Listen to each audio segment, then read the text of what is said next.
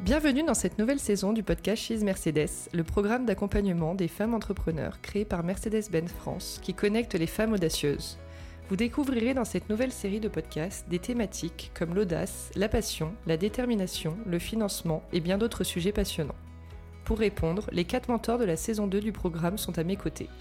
Je les ai interviewés à l'occasion de la retraite d'incubation organisée par She's Mercedes dans un lieu magique il y a quelques semaines.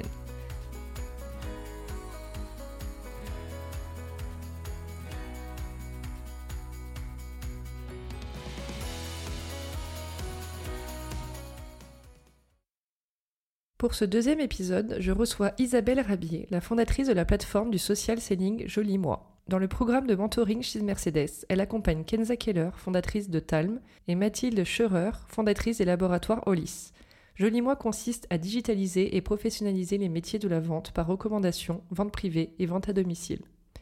Lors de cette retraite, elle me confiait Je pense qu'il y a une très belle valorisation de l'entrepreneuriat au féminin, que le programme chez Mercedes offre aussi une plateforme et une voie. Tout cela est assez unique aujourd'hui. Dans ce nouvel épisode, on va parler de confiance. Hello Isabelle. Hello. Alors toi, de manière personnelle, as-tu déjà fait une erreur de casting en recrutant des collaborateurs ou collaboratrices de ton équipe? Oui, sans doute. Euh, ce, serait, ce serait mentir de dire qu'on fait jamais d'erreur. Après, j'en ai fait assez peu. Alors, je vais pas dire par chance, mais parce que pour moi, l'équipe et les personnes dont tu t'entoures au quotidien sont tellement clés et importants dans l'entreprise que c'est un sujet que j'ai parfois surinvesti, mais vraiment, je ne l'ai jamais négligé. Et je vais aller plus loin. Euh, si tu me demandais il y a 12 ans euh, pourquoi tu veux devenir entrepreneur, l'un de mes moteurs c'était de choisir les gens avec qui je travaille. Et donc partant de là, j'ai toujours porté beaucoup d'attention aux, gens avec qui j'allais travailler et en particulier mes collaborateurs ou mes associés. Après, erreur de casting, euh, au départ probablement pas, mais après quand le projet se développe ou qu'on peut être face à des situations, il y a des personnes qui vont être douées dans certains contextes un lancement, euh, par exemple, mais qui vont l'être beaucoup moins dans le cadre d'un développement d'entreprise, par exemple. Donc je dirais que c'est plutôt, euh, oui, je me suis aperçue parfois que euh, les personnes que j'avais recrutées ne pouvaient pas suivre sur le long terme, et ça c'est ok, il faut l'accepter. Et c'est normal, il y a des cycles, il y a des phases, et généralement, quand on accepte ça, ça se passe assez bien. Et du coup, est-ce que tu t'en es rendu compte assez vite de cette erreur pour, entre guillemets, euh, trouver des solutions? Et est-ce que, selon toi, c'est les attentes parfois qui ont été mal comprises ou il y a des doutes euh, de ta part, mais on s'est dit, bon, on verra ce que ça donne plus tard sur le long terme? Euh, Là, je vais juste penser à un cas particulier parce que honnêtement, j'ai pas eu énormément de déceptions entre guillemets et j'ai j'ai envie de dire j'ai de la chance. Non mais parce que euh, à nouveau quand on recrute c'est important effectivement comme tu le disais de euh, au-delà de, la mission parce que je pense que surtout dans un contexte d'entrepreneuriat et de start-up euh, ou de projet qu'on est en train de développer euh, la mission peut énormément évoluer, le périmètre. Euh, par contre, ce qui, généralement évolue beaucoup moins vite, euh, ce sont, on va dire, les valeurs qu'on a envie de, vivre au quotidien dans son entreprise. Et en tant que CEO et fondateur, souvent, bah, c'est nous qui allons insuffler ou co-créer avec ses collaborateurs ces valeurs-là. Donc, la seule fois, on va dire, où j'ai pu être déçue, c'était dans ma première start-up, peut-être même vers la fin enfin, le milieu de, l'aventure d'Hermance. Je me suis aperçue que nous n'étions pas alignés euh, avec la personne que j'avais recrutée. Et finalement, la façon dont j'ai réagi au départ, ça a été plutôt de plutôt que d'admettre ça, de se dire bon bah en fait euh, ok, bah, la personne, elle, elle a pas les mêmes envies ou la même implication que toi. Alors, c'est vrai que c'est toujours très dur quand on est créateur, mais bon, quand même, quand on a un associé, on peut s'attendre à ce qu'il ait la même implication que soi ou, euh, ou un collaborateur. Et là, plutôt que d'admettre ça, je considère que j'ai fait une erreur en prenant encore plus de la charge de travail. Alors, pourquoi c'est pas bien de faire ça? C'est-à-dire que là, c'était donc quelqu'un qui n'était pas assez impliqué et qui, du coup, avait un périmètre, mais qui ne remplissait pas, euh, qui n'était pas assez, euh, disons, performant sur son, sur son périmètre et qui, du coup, m'obliger, moi, à surcompenser, alors que j'avais déjà euh, beaucoup, beaucoup, beaucoup de choses à gérer. Et donc ça, c'est très mauvais parce que plutôt que de me soulager et que de permettre à l'entreprise d'accélérer, bah, c'était un salaire important en plus et pour autant euh, pas plus de productivité et euh, de la charge en plus pour moi. Quand j'ai pris conscience que bah, c'était plus possible, j'ai eu un petit déclic à travers une remarque anodine sur, bref, un, un premier lan en mode mmh. bonne résolution de l'année et à travers les bonnes résolutions de la nouvelle année, je me suis rendu compte que bah, le plan de vie de cette personne euh, avait l'air assez déconnecté de, la réalité de notre business. Donc bref, me suis dit, ok, bon, bah là, euh, en fait, c'est pas possible, euh, ça peut pas continuer comme ça, euh, c'est trop déconnecté de ce qu'on est en train de vivre et de nos enjeux. Et donc là, bah, je suis tout de suite passée à l'action pour le coup. Et en, en un mois, je me suis séparée de la personne parce que je pouvais pas à la fois payer cette personne, faire son travail et en plus me prendre, entre guillemets, le stress de, de, en plus enfin c'est jamais agréable quand on a quelqu'un qui délivre pas donc en plus ça crée un stress supplémentaire. Bien sûr. Et puis j'imagine que il faut avoir aussi enfin tu as envie d'être accompagné par des personnes qui ont la même vision que toi dans tes équipes. Je suis désolée du coup c'est vrai que quand on parle de ça on peut pas trop de, citer de nom donc ça, peut oui, parfois, ça peut faire un petit peu de soucis je pense que même si en tant que fondateur et entrepreneur on a toujours tendance à porter évidemment plus le projet et c'est important qu'on donne cette énergie et qu'on insuffle ça à l'ensemble de ses collaborateurs ou de ses associés. Ça dépend après du contexte encore une fois si on a créé à deux, à trois ou tout seul. Mais ce qui est certain, c'est que quand on commence à s'entourer et pour développer son entreprise, il faut être à l'aise avec le fait qu'on est en droit d'attendre une certaine implication. Et ça, c'est vrai que si dès le départ, dans la façon de recruter et d'exprimer la vision de l'entreprise, la mission, mais surtout qu'est-ce qu'on attend du collaborateur, et encore une fois, indépendamment des, des compétences techniques, euh, mais ce qu'on attend de son attitude dans l'entreprise et pourquoi on est là, si ça, c'est pas clair dès le départ, c'est vrai qu'on peut être déçu. Et, en tout cas, on n'est pas en droit d'attendre ce niveau d'implication si ça n'a pas été clair dès le départ. Donc, je pense qu'il faut revenir sur. Euh, c'est toujours quand, quand, on dit, euh, tu sais, quand on a un contenu qui est produit ou une photo, bah, en fait, souvent, c'est le brief qui n'était pas bon. Et je pense il faut prendre vraiment le temps de se poser soi-même déjà et de dire, OK, qu'est-ce que j'attends finalement de mon associé ou de mes collaborateurs? Qu'est-ce que moi j'ai envie de faire? Qu'est-ce que j'ai envie qu'ils fassent Les valeurs et la vision, c'est extrêmement important. Euh, son pourquoi aussi, pourquoi on fait ça? Pourquoi euh, rejoindre un... Après, ça dépend du stade de l'entreprise, mais quelles que soient les étapes, quand on rejoint un projet en général, euh, il faut qu'il nous porte, il faut qu'on sache pourquoi. Et presque moi, je passe presque plus de temps aujourd'hui en entretien et quand j'interroge, je fais tous les entretiens aujourd'hui dans ma boîte, tous les entretiens finaux. Aujourd'hui, on est, on est 35 chez Joli Moi, on va recruter 20 personnes cette année. Et pourquoi je tiens à faire ça?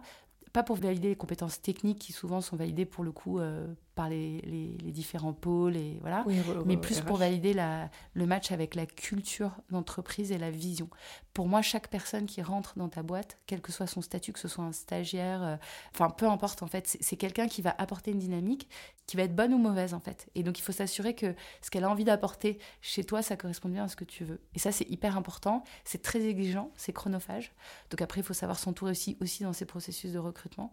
Mais en tout cas moi aujourd'hui c'est encore ma façon de le faire et ça nous évite beaucoup d'erreurs, je pense. Alors j'ai deux questions qui me viennent. La première, est-ce que du coup, quand tu embauches quelqu'un, parce qu'on a beaucoup parlé compétences, euh, esprit d'investissement, etc., mais est-ce qu'il y a le côté personnel, du coup, d'une personnalité, d'un caractère spécifique qui rentre en compte J'imagine que tu le vois pas toujours dans des entretiens, donc ça doit être un peu compliqué à analyser. J'imagine que quand tu passes un entretien, même si moi aussi ça fait longtemps que j'ai pas été salarié, mais tu te mets un peu dans ta meilleure version de toi-même. donc c'est compliqué. Et c'est pour ça que on a voulu parler aussi de d'erreurs entre guillemets de casting, parce que parfois au moment où la personne rentre dans ta société et où sa carapace part un peu, tu vois, tu découvres euh, parfois une autre personne. Bien sûr, on a eu des cas comme ça. Euh, déjà, je pense qu'il faut faire attention aussi. Euh, à pas recruter que des gens euh, qui nous ressemblent. Donc c'est vrai que nous, on est assez conscients euh, dans les différentes équipes à, se dire que une fois que les valeurs sont alignées, que le projet, euh, c'est quelque chose qui anime euh, la personne qu'on est en train de recruter, on essaye aussi de faire en sorte qu'il y ait des personnalités un peu différentes. En fait, on peut avoir des personnalités différentes. Et ça, c'est important aussi, je pense, pour la dynamique. Pour nous, c'est important, par exemple, chez Joli Moi, de recruter des personnes qui viennent de différentes écoles, des personnes qui viennent de différentes formations et backgrounds, villes, etc. et donc, qui ont des différentes personnalités. Ça a pu nous arriver. Et d'ailleurs, tu as raison, les gens qui font des entretiens, forcément, il y en a qui sont d'ailleurs très doués à bah cacher euh, leurs défauts et qui sont très séduisants en entretien.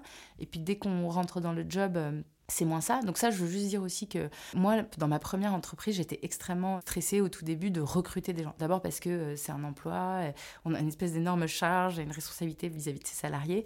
Et, encore une fois, parfois, on fantasme un petit peu tout ça. Je pense que à nouveau, aujourd'hui, il y a des mécanismes et des dispositifs qui facilitent en fait le recrutement. Et donc, il y a notamment la période d'essai. Donc déjà, il ne faut pas hésiter, pardon, je rebondis, mais cette période d'essai, elle est aussi là pour tester la nouvelle recrue, qui effectivement peut-être en entretien te est très séduisante et tu n'as pas tout vu, voilà. Mais en tout cas, sur 3-4 mois, tu dois être capable assez vite. Et d'ailleurs, nous, on se refuse à faire des renouvellements de période d'essai. C'est un peu psychologique, tu vois. mais, pourquoi?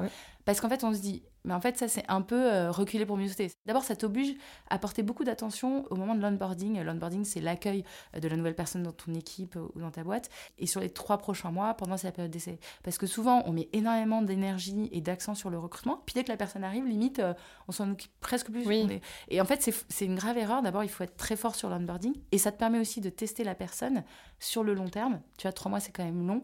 Et nous, on se met comme exigence chez Jolie Moi de pouvoir tester cette personne au bout de trois mois. Et si on a le moindre doute, il faut aussi euh, être carré et dire ok si j'ai un doute et que vraiment souvent quand on a un doute c'est qu'il est déjà trop tard. Oui donc ça. il faut être clair là-dessus. Et donc juste peut-être pour rebondir sur ce que tu disais il est possible que certaines personnalités ressortent évidemment euh, euh, dans les périodes d'essai ou dans les interactions avec les équipes. Et là ben la période d'essai elle est faite pour ça. Et, et il faut l'avoir bien en tête. Il faut être très clair sur le process sur le timing et vraiment bien accueillir et, et tester la personne pendant ses premiers mois dans la vie de l'entreprise. S'il y a le moindre doute il n'y a plus de doute. Et je rebondis avec ce que tu disais, donc dans le fait de, qu'embaucher des salariés, c'est quand même une étape importante dans une entreprise, mais une étape stressante aussi pour un, mhm. CEO fondateur.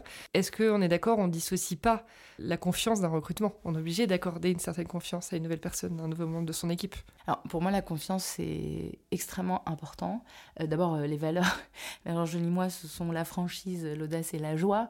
Donc euh, tu comprends bien quand je te dis que j'ai créé ma boîte pour travailler avec les gens que j'ai choisis. Et quand on a dit ça, la franchise, ça passe aussi par de la transparence et évidemment de la confiance. Je pense que s'il y a un seul moment, pour une raison X ou Y. Et je pense que là, il faut aussi s'écouter. Alors, euh, on, peut appeler ça de l'intuition ou autre chose. Moi, j'ai toujours constaté que l'intuition, finalement, ça n'est qu'une émotion, euh, je pense, qui se galvanise en nous et qui, en fait, est le fruit de plein de, signaux faibles qu'on emmagasine sans s'en rendre compte euh, à travers une parole, un geste, quelque chose. Et donc, je pense que y a un moment on ne le sent pas. Et c'est très bizarre parce que c'est pas rationnel de dire ça. Je le sens pas. Et, nous, aujourd'hui, on est dans un mode, moi je suis dans la tech, on est dans un mode hyper rationalisé, où il faut savoir tout expliquer, tout quantifier. Je le sens pas, comment tu le quantifies? C'est hyper subjectif. Mais ce qui est sûr, c'est que nous, on fait donc des recrutements très collégiaux. Donc, on est souvent. D'abord, on fait euh, passer les entretiens par les équipes. Alors au début, il n'y a pas d'équipe, donc ce que tu fais avec tes, associés, avec deux gens, bon bref. Mais déjà, c'est très collégial. Et si à un moment, moi, je ne le sens pas, ou quelqu'un qui est décisionnaire ne le sent pas, en fait, on se fait confiance et on accepte de ne pas recruter la personne. En fait, et notamment s'il n'y a pas une confiance à 1000% au départ. Et donc, le je le sens pas, en fait, quelque part. Tu peux pas, euh, au départ, quand tu recrutes quelqu'un, savoir s'il est digne de confiance ou pas.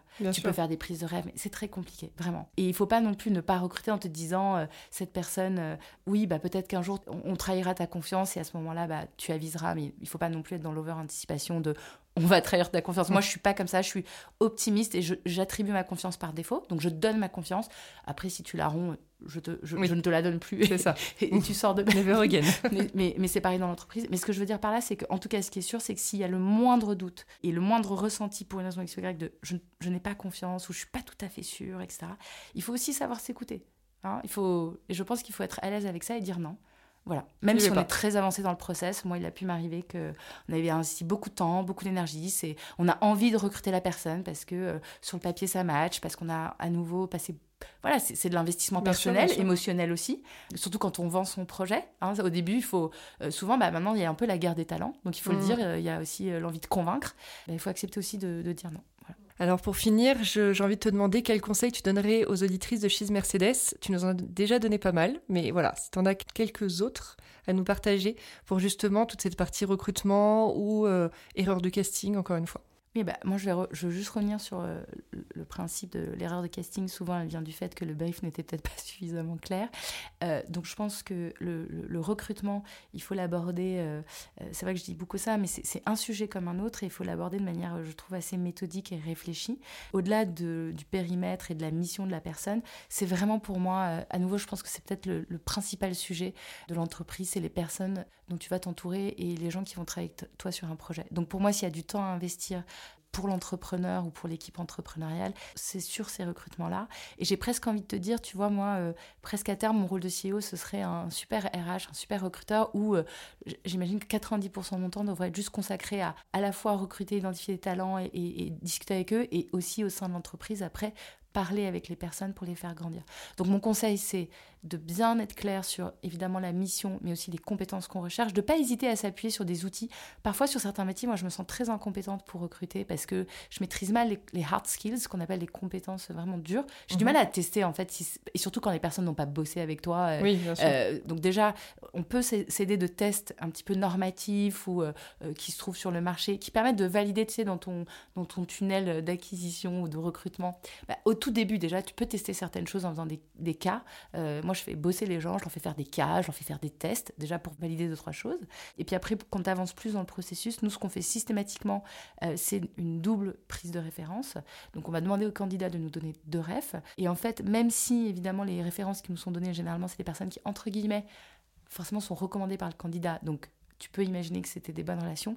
Euh, si tu prépares bien ton questionnaire, donc il faut avoir euh, des grilles. Nous, on fait des grilles avec des questions qui sont toujours les mêmes pour chaque candidat. Parce que si pareil, si tu commences à ton entretien et que tu sais pas ce que tu vas demander ou que ta discussion, en fait, elle est différente d'un candidat à l'autre, déjà, tu as du mal à identifier lequel est le meilleur parce que tu as eu deux conversions extrêmement différentes. Alors nous, ce qu'on a bien, c'est avoir vraiment des grilles déjà euh, euh, assez chartées mhm. de questions et pour le candidat et pour les prises de ref, avec deux, trois questions euh, qu'on peut reposer de différentes manières et autres pour valider les valeurs, la façon dont la personne se comporte vis-à-vis de son management, ses collaborateurs ou les personnes en dessous d'elle. Donc nous, c'est généralement en haut, en bas et côté. Ça, c'est hyper important. Donc une grille d'entretien, savoir où tu vas et pas hésiter à faire des prises de ref et aussi après pas hésiter à, faire parler la personne un petit peu sur elle. Souvent les personnes en entretien vont être très près sur la partie très euh, business, métier et on l'espère sur l'entreprise s'ils ont envie de rejoindre le projet et parfois de, juste essayer voilà, de mieux les connaître et de comprendre, ça peut te permettre de savoir si déjà c'est la bonne personne pour toi. ça te permet aussi après de différencier entre deux personnes à compétences égales. Super. Bah, merci beaucoup pour cet épisode plein d'infos qui j'espère vous aura servi. À très vite.